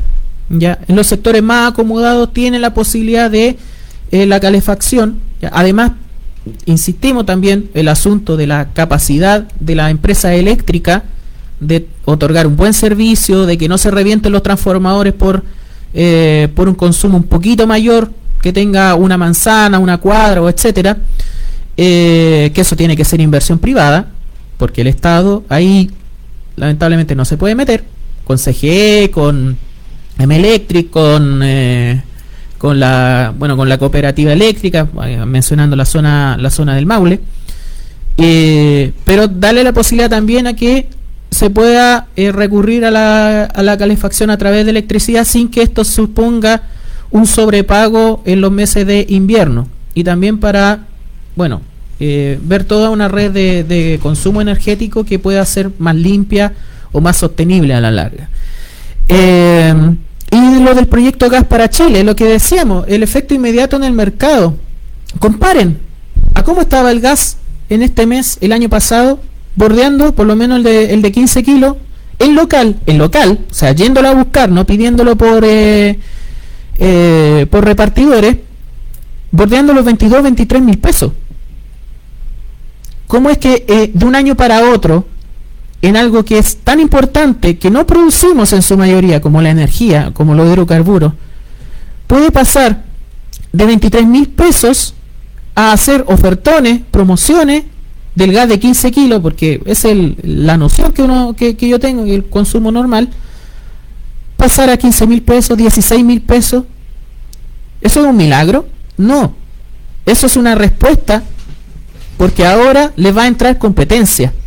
¿Ya? El proyecto Gas para Chile suma la posibilidad de que nuevos actores en el mercado, ya en la región del Maule, por ejemplo, Gas Maule, Gas HN, empresas pequeñas que están en Linares, que están en Talca, que están en, otros puntos de la región, que son competidores, que se surten justamente de- del gas que se le compra a ENAP, puedan ser también eh, eh, actores relevantes en el, en el mercado del gas. ¿Cómo es eso? De que algo tan fundamental que vemos que siempre está en- entre las cosas que suben mes a mes en, la medición de la inflación, como el hidrocarburo, el combustible, eh, bajen 7 mil pesos, 8 mil pesos su precio de un año para otro, solamente con esta medida de gas para Chile, que tanto desde la derecha, que está lleno de ingenieros comerciales, de gente que está súper, que es súper buena para los números, para el Excel y para, la- para, para los gráficos, toda la cuestión, sean tan deshonestos intelectualmente para decir de que gas para Chile, un balón de gas está saliendo a 110 mil pesos por unidad, cuando ese es un costo de inversión, es un plan piloto. Mira, Entonces, ahí hay un elemento. con relación a, a lo que es el gas. Digo, esta baja, esta baja de, de las empresas distribuidoras de gas, que el año pasado nos tenían sometido con la gran mentira de que el hidrocarburo, el gas en sí, estaba más caro por, Por la guerra. Rusia-Ucrania. Bueno, hasta el día de hoy aún sigue la, la guerra de Rusia-Ucrania y no creo que... Y se ha agudizado el tema Sí. del gas.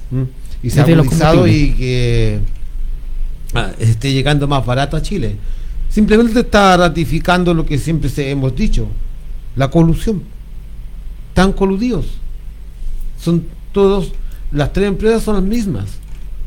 Entonces cuando entra un tercero, que es el Estado, a regular el precio, que es lo que se Porque el mercado no se regula solo. porque el mercado es imposible, no se regula solo, el, el mercado se regula para arriba, nunca se regula para abajo. Entonces, hoy en día no les queda otra más que atacar, atacar a- a- al proyecto Gas para Chile. Y a través de, de lo que pretende la extrema derecha, ¿eh? fascista, es que el proyecto Gas para Chile fracase para desde ahí hacer fracasar el litio para Chile. Eso es su... Porque quieren hacer un paralelo entre NAP El- y Codelco. el postre el postre final que ellos desean entonces el, el seguir que se siga impulsando el precio justo del gas y va avanzando que van a sumarse nuevas comunas y nuevas regiones hasta llegarse a nivel nacional. Yo digo y eso es algo que NAFT siempre ha tenido. Como nos decía tiempo, eh, nuestro compañero Cristian que puede ponerlo mejor que NAFT siempre produjo gas si lo que pasó en el tiempo de Piñera suspendieron la producción de gas de NAFT La importación y la distribución a, eh, de, manera mayorista. O sea, a ver, uno puede cuestionar muchas cosas de las empresas estatales, incluso de NAP, los tiempos de corrupción con Máximo Pacheco o con otros funcionarios, etcétera, en la década de los 2000 y del 2010. Eh, pero ENAP es estratégico para un país que necesita importar su combustible. Nosotros no producimos combustible. Energía, claro, pero también está entregada a los privados. pero combustible lo, te- lo tenemos que importar. Y gran parte de ese combustible lo estamos importando desde Estados Unidos o de- desde países eh, que no tienen que ver con Rusia, ni con China, ni con otros eh, productores. Ni siquiera de Venezuela, po. ya que se habla de Venezuela y que lamentablemente dentro de la UNASUR, eh, Boric, ya a- sin que nadie lo apretara, empezó a despotricar en contra de, de Venezuela nuevamente, cuando recién la UNASUR está volviendo a conversar entre sí para generar una integración latinoamericana. ¿ya? Y Boric va con él eh, repitiendo la, la retórica norteamericana, la retórica yankee, quedando, lamentablemente, y hay que decirlo, como un rastrero. Exactamente. ¿ok? Perfectamente Venezuela puede ser una importante fuente energética para eh, América del Sur, tanto como México también. ¿ok? Eh, y, Brasil. El eje Venezuela-Brasil es muy importante para la energía del resto del continente. ¿ok? Para la integración. Estamos viendo que lamentablemente las fuerzas eh, imperialistas ya intervinieron en Ecuador, ya eh, tienen intervenido Perú, eh, tratando de desestabilizar Colombia, que apenas eh, eh, va a completar su segundo año, creo, de, de mandato de Petro, primero o segundo. Primero. Ah, es más o menos Primer parecido con Boric. Sí. Entonces, eh, ese tipo de fuerzas son las que desestabilizan. No sabemos qué va a pasar con Argentina, etcétera, etcétera. Pero, por ejemplo, algo tan, tan esencial como, como el combustible, con una sola, una sola medida, ¿cómo bajaron los precios de estas tres empresas coludidas? Donde la propia Fiscalía Nacional Económica ha dicho de que eh, hay una altísima concentración del mercado del gas, que le esconden los balones a estas empresas pequeñas para que no tengan posibilidad de reposición del- de los balones de lo- del, del balón de gas para poder eh, recargar eh, su eh, ¿cómo decirlo? El gas, po, ¿ya? Entonces, esas complicaciones de logística son las que, y que son prácticas mafiosas literalmente, son las que hacen quebrar a estas pequeñas y medianas empresas que se surten de NAP para proveer gas a un precio mucho más bajo, en, en- pero en condiciones de competitividad eh, muy desfavorables. Entonces, lo que está haciendo gas para Chile, lo podemos asimilar, lo conversábamos en la semana, con lo que fueron las farmacias populares. ¿Ok? Que obligó a bajar los medicamentos. Así es. Traten de hacer un paralelo. Y lo que está haciendo hoy en día Óptica Popular. La óptica, exactamente. Está- mucha mucha iniciativa. sí. ¿Qué pasaría si eh, este gobierno se pone bolchevique, ya que tanto hablan de, de ideología y toda la cuestión de comunismo y todo eso?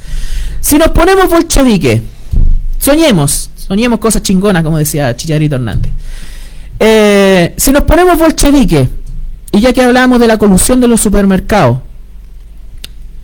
eh, estableciéramos un supermercado popular, un supermercado con las cosas básicas, aceite, azúcar, sal, harina, etcétera, etcétera, con una cadena de, de proveedores y que permita poner los productos de la canasta básica a precio justo, tal como el gas, tal como la farmacia. ¿Cuál sería Te agrego algo, y que activara la agricultura, la agricultura familiar la agricultura para que las familias puedan eh, se puedan distribuir dentro de su supermercado, ¿cierto? Los alimentos que producen esas familias. proveedores más próximos? Imagínate, independencia alimentaria. Soberanía alimentaria, exactamente. Que estaba propuesto en la, en la propuesta de nueva constitución. Claro. Los mercados la- locales, el comercio justo. ¿Ok? Entonces, eh, si hacemos un paralelo con toda esta cosa, y esto es lo importante, más allá de los críticas o las cosas que nos puedan decir a nosotros, toda la cuestión. ¿Qué es? eh, ese es el sentido del cambio de modelo, po. Esa es el espíritu, esas son las iniciativas que nosotros nos gustaría poder impulsar y que puedan quedar en la conciencia de que eso realmente es justo para la ciudadanía. Porque no es justo los precios que se está pagando por la harina, los precios que se está pagando por el aceite, cuando al otro lado del alambre, al otro lado de la cordillera, Y en un país, lado, en un- kilómetros más allá. en un país con 10, 12% de inflación mensual, como Argentina, ¿cómo se explica que el aceite esté a un 40% o a un 30% del precio que, que está en Chile? ¿Ya? Es casi el mismo aceite que consumimos. Es exactamente, miren la etiqueta, de dónde viene el aceite de soja, el aceite de girasol, viene de Argentina, ¿ok? Ellos obviamente exportando a Chile por la colusión de los supermercados, ¿ya? Por el- el- el- la diferencia en el balance económico entre Chile y Argentina, entre Argentina y Chile, eh, en la exportación le favorece el integro del precio a ellos allá, pero no se explica el valor final del consumidor acá en nuestro país. ¿Ok? No se explica. Entonces, si nos ponemos si nos ponemos bolcheviques, si nos ponemos bol- así, pero a reventar, ¿ya? Que tanto molesta muchas veces también dentro de las propias izquierdas, en plural. Eh, nos ponemos a pensar en este tipo de medida, un supermercado popular. Oye, al- algunos tarados decían de que el bolsillo electrónico era igual que la JAP, pues bueno, y la tarjeta de, de, que fue una medida de emergencia, además, ¿ya? Tan como hay eh, eh, como es emergencia la realidad económica actual con el tema de la canasta básica. Si empezamos a, a generar un supermercado que le compita a las grandes cadenas, ¿ya? A una red de eh, abastecimiento eh, coordinada por por el Estado, no por el gobierno, sino por el Estado, como una, como una política pública. ¿Qué pasaría? ¿Cuál sería la respuesta de los supermercadistas? ¿Volver a esconder la comida o verse obligados, al igual como lo están haciendo las compañías de gas, a bajar los precios para ser competitivos? Porque el problema del libre mercado a la chilena, como tantas cosas a la chilena, es que el libre mercado no es tan libre. ¿Ya? Es un monopolio o un oligopolio. Son concentrados. Hay una enorme concentración económica en todo ámbito de cosas. En los medios de comunicación también. Entonces, eh, lo que les molesta obviamente es la competencia real. Y esa es una de las grandes contradicciones del liberalismo económico y del neoliberalismo como exacerbación de, eh, de, este, de este modelo. ¿Ya? Porque el libre mercado a la chilena no tiene nada de libre. Porque son las mismas familias las que controlan todo, incluido el precio del gas. Porque además, recordar de que la familia dueñas de abastibles, de Lipigas, de Gasco, sobre todo, el famoso guatón del Gasco, de Gasco, son los controladores de la política nacional. Son los financistas de la derecha. Y es por eso de que desde allá vienen todas las voces en contra de esta política de gas para Chile. Eh, para continuar, un par de cosas del Parlamento que no quiero dejar pasar. Primero, la ley de sistema de biodiversidad y áreas protegidas, lamentablemente ganó el discurso salmonero. Se van a mantener las concesiones salmoneras en áreas protegidas. Eh, las mentiras de Fidel Espinosa, las mentiras de, eh, de las radios del sur, de cómo movilizaron a los trabajadores con toda esta manipulación, con toda esta falsedad, impidió de que el gobierno eh, pudiera progresar en las indicaciones de esta, de esta ley, ya, de que se traduce en una ley para la naturaleza. También la consideración de los salares como minas. Y no como biodiversidad o como ecosistemas, que también es algo que se ha puesto en tabla por parte de la comunidad científica, por parte de eh, principalmente Cristina Dorador, ex eh, convencional, que ha tenido que soportar tanto como Elisa Loncón, tanto como eh, algunas compañeras de, de, mm, que fueron convencionales, todo el hostigamiento y literalmente la lapidación pública por haber sido parte del proceso del proceso constitucional, ya valga la reiteración. Cristina Dorador ha tenido que soportar incluso de que le desearan de que la, que la metieran en ácido a través de redes sociales. Bueno, redes sociales, la cobardía es demasiado grande. Eh, pero ella como científica eh, también la observancia de que eh, a pesar de la política o la estrategia nacional del litio, la consideración de los salares como minas, sino como ecosistemas también como abre el camino a mantener el extractivismo. Sabemos que el litio es una oportunidad, pero también eh, si no hay una, un respeto al medio ambiente, después la naturaleza nos pasa la cuenta, como pasa también con las salmoneras. Oye, profe, mira, yo quería hacer una pequeña salvedad con lo que tú dijiste recién. El ataque sostenido de muchas personas contra los ciudadanos que escribieron el proyecto de constitución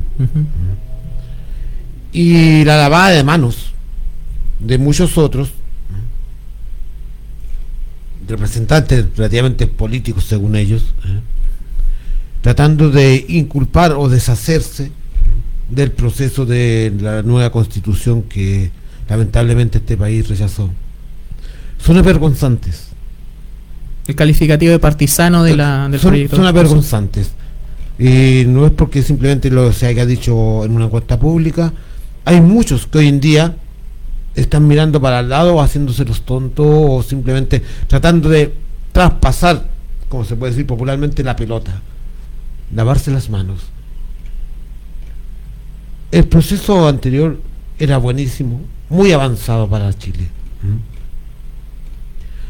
El querer lavarse la mano y no asumir el realismo de la desinformación, de las mentiras, del engaño sistemático a la ciudadanía, es responsabilidad de cada uno, también, también de los partidos políticos hoy en día se quieren mirar para el lado. Y esa es la diferencia cuando se nos tacha a veces de ideologizados, ¿eh? es porque nosotros no traicionamos. Nosotros, yo, apoyé el proyecto de una constitución y me siento orgulloso de ello. Y encuentro que era una gran constitución que venía, un gran proceso para nuestros hijos y nietos. Y que hoy en día ¿m?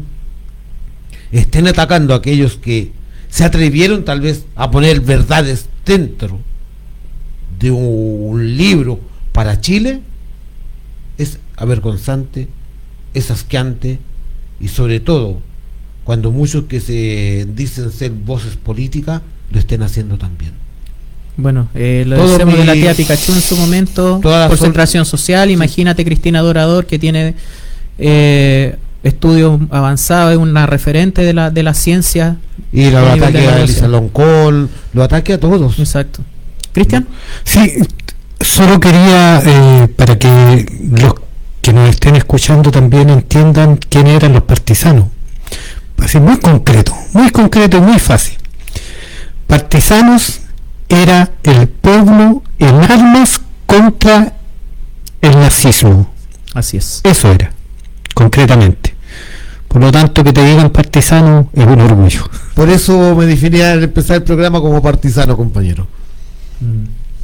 Así es. Eh, dentro de, esta, de estos temas, también una votación que consiguió una alta, alta respaldo, pero no suficiente, sobre el reconocimiento de la incidencia humana en el cambio climático. Obviamente, quienes votaron en contra, PDG y la ultraderecha.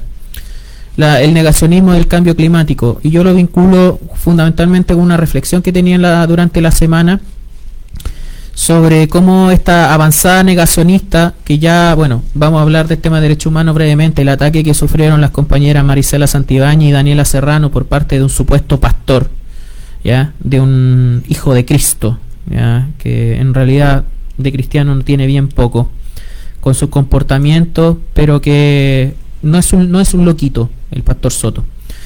Eh, el reconocimiento de la incidencia humana en el cambio climático y este proyecto que fue con una alta votación, quizás no la mayoría, pero con una alta votación en contra de este reconocimiento, lo peligroso que está haciendo esta regresión cultural eh, con la avanzada de la ultraderecha.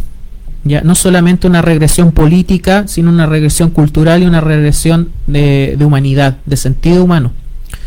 Eh, yo quiero de alguna manera interpelar o apelar eh, a los profesores y profesoras en distintas áreas, porque son los profesores y profesoras los que son la, primera fuente de conocimiento todavía, ¿ya?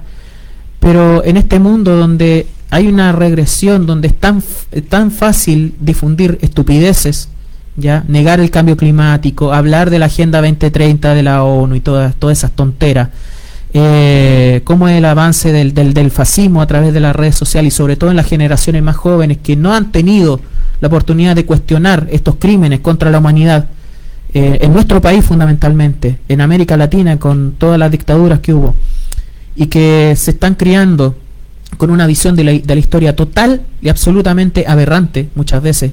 Eh, no desde la no desde el, aula pero sí con la facilidad de la información en, en redes sociales YouTube y todo lo demás con, con el avance y con la facilidad que tienen los eh, los fascistas de, de llegar con ese mensaje las consecuencias en, España fueron evidentes en la última elección que hubo eh, decirle a los profesores y profesoras, colegas, ya, independiente de que uno esté o no esté en el aula, de humanidades, de ciencias sobre todo, de ciencias naturales, biología, química, física, de lo que tiene que ver con la naturaleza, de artes visuales, de música, de la gente que está vinculada a la cultura, que esté vinculada al conocimiento, al saber. Yo lo interpelo y los llamo a que se paren de mano, ¿ya? De que alcen la voz no solamente con lo importante que pueden ser el trabajo, con lo que pueden ser los derechos laborales en el mundo docente, que es importante, las demandas de, de la parte gremial o sindical, son súper importantes. Que se paren de mano para frenar el avance del negacionismo, porque el negacionismo no solamente conmemorando el tema de los 50 años está avanzando en el tema de derechos humanos, sino que el negacionismo científico, el negacionismo del cambio climático, el negacionismo del pensamiento humano, ya la falta de reflexión, el negacionismo de la historia reciente de nuestro país y eh, todo eso está eh, avanzando de una manera tan campante que está haciendo perder el saber, el conocimiento y la humanidad.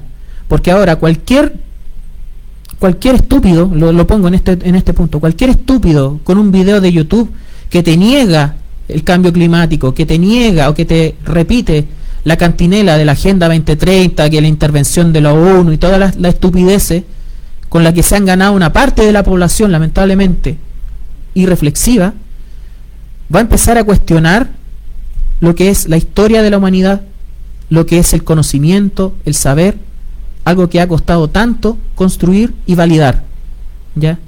Por eso no solamente hablo de la especialidad eh, en, la que, en, en la que me formé, historia, geografía, ciencias sociales, sino que también a todos aquellos saberes y a todas aquellas expresiones del sentido de la humanidad que en este momento también están en riesgo por el avance del negacionismo y no solamente del negacionismo, sino también de la imbecilidad, de la estupidez humana porque eso está siendo profundamente peligroso para la propia humanidad. Eso. Eh, para complementar, bueno, comentario nuevamente de José Miguel sobre el tema del gas. Obviamente dice, eh, increíble que al igual que otras imbecilidades que se escuchan en la calle en nuestros trabajos, está la de aquellos que mencionan lo insostenible de el mantener el gas más bajo que el precio real, entre comillas. Gente de a pie o en micro, hermanos de clase, que repiten la candela de la derecha recalcitrante, que descaradamente si se logra la baja serán los primeros en hacer la cola para recibir el beneficio. Parece que al chileno se le hizo habitual que nos vean como tarado llevarlo a la práctica. Bueno, la consecuencia. Eh, para cerrar, nos queda poquito tiempo mencionar, no podemos dejar esto, y relacionado un poco con lo que venía hablando, sobre el ataque eh, sufrido por las diputadas Marisela Santibáñez y Daniela Serrano, fundamentalmente el ataque directo apelando a la muerte de una hija en contra de Marisela Santibáñez por parte de este pastor Soto en el Congreso, el día miércoles, miércoles fue? Mm, Sí, miércoles.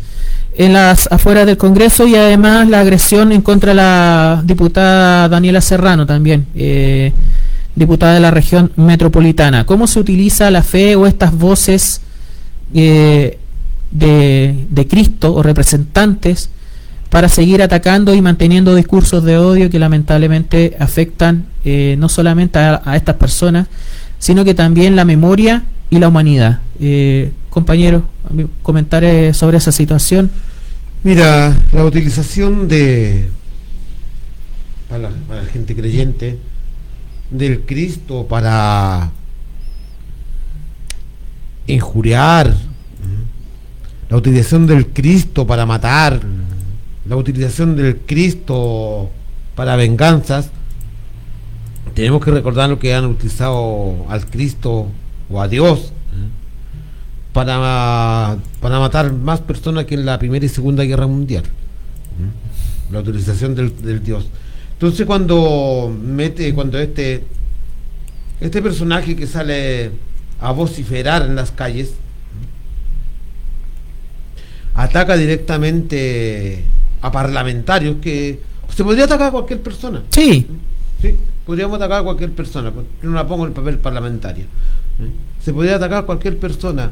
Y cuando más aún, más aún, tienes a los encargados del orden viendo cómo agreden verbal y físicamente a otra persona y se quedan mirando para el lado y no hacen nada, eso significa que estamos expuestos en las calles a que cualquiera venga y nos agreda frente a ellos o no alce la voz frente a ellos o hay un sesgo ideológico ahí también ahí hay un sesgo ideológico, si, si lo quieren plantear. porque si hubiese sido al- a, a la inversa que una de y sobre todo que se ataca a mujeres así Sí, tan también. machitos, son tan machitos este mal llamado si fueran ellas las que atacan a, a este a este machito y tuvieran la fuerza de guardar el orden ¿eh? ahí a lo mejor habrían tomado a estas mujeres presas ¿m?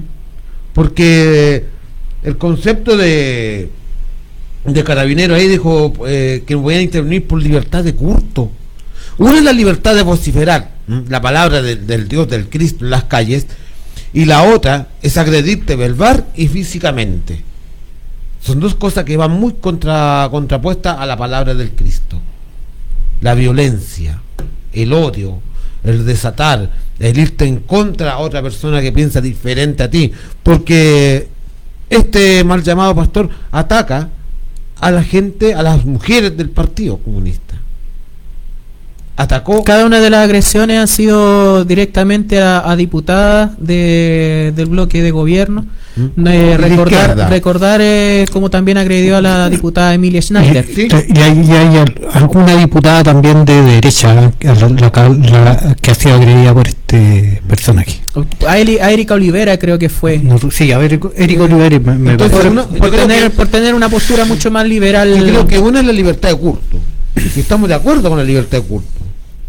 Yo estoy de acuerdo con la libertad de culto. Y la otra es la agresión. Sí, yo creo que tu, tu libertad tu libertad debe terminar cuando comienza la de otro. Como Sí. tú puedes creer en una fuerza divina, como puedes creer en Dios, hay gente que también se puede restar y no creer en una fuerza divina, no creer en Dios. ¿Mm? Creer en la fuerza cósmica, creer en la fuerza de la tierra, en la energía vital, lo que tú quieras. Pero no puedes llegar a la agresión y quedarte mirando para el lado. ¿Sabes lo terrible que es eh, esta situación, entre otros, entre ya lo que se ha dicho, ¿cierto? Eh, como para agregarle un poco más al asunto, es que personajes como este utilizan eh, la fe, utilizan la,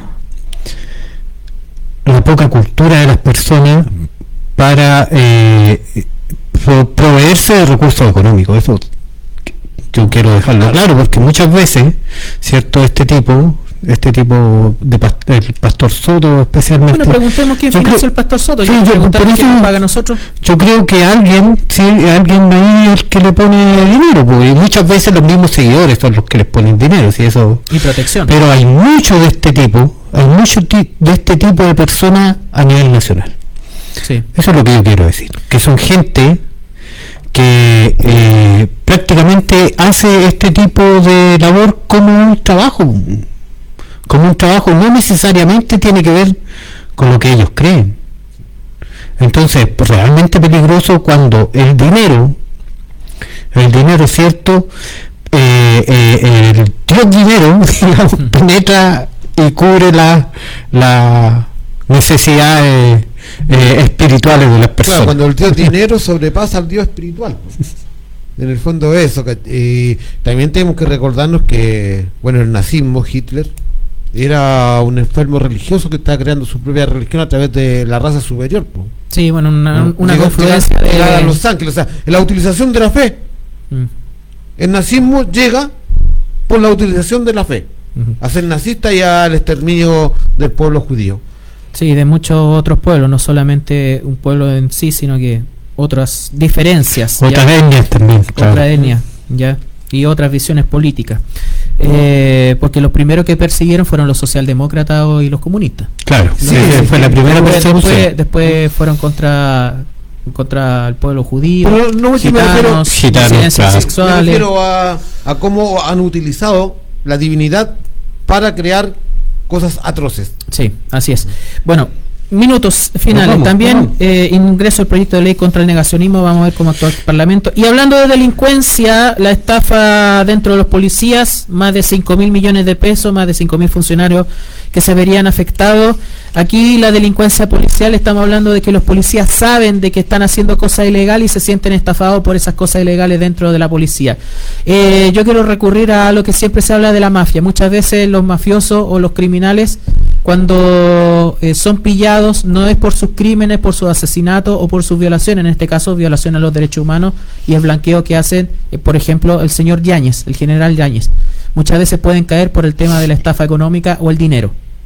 Vamos a ver qué pasa dentro de las filas policiales, eh, si realmente ahora van a cuestionar qué es lo que pasa al interior de su institución, porque más encima se estafan entre ellos, además de ser parte de redes de extorsión, como en Lo Prado, eh, algunos funcionarios policiales, bandas criminales en la Ruta 5 Sur, en Mulchen, en distintos puntos del país. Bueno, esa es la delincuencia policial que existe. Nos vamos, antes de eh, retirarnos, antes de despedirnos, recordar la próxima semana, el próximo 10, vamos a exhibir la segunda película, Argentina 1985. 1986. Ah, ¿Es 85, 86? Así se llama, 1985, Bueno. 1986. Bueno, Argentina, la- el juicio a los genocidas de la dictadura, a ver si hacemos un poquito de memoria también en nuestro continente. Eh, nos vemos, Cristian, muchas gracias, muchas gracias a toda la audiencia. Chaito. Pato, Nos vemos, muchas gracias a todos, como, de- de- como decimos siempre. Por soportarnos. A la calle, mucha fuerza y gracias por soportarnos. a nombre de Oveja también que se puede retirar, Y seguiremos siendo partisanos. nos vemos, aguante la calle.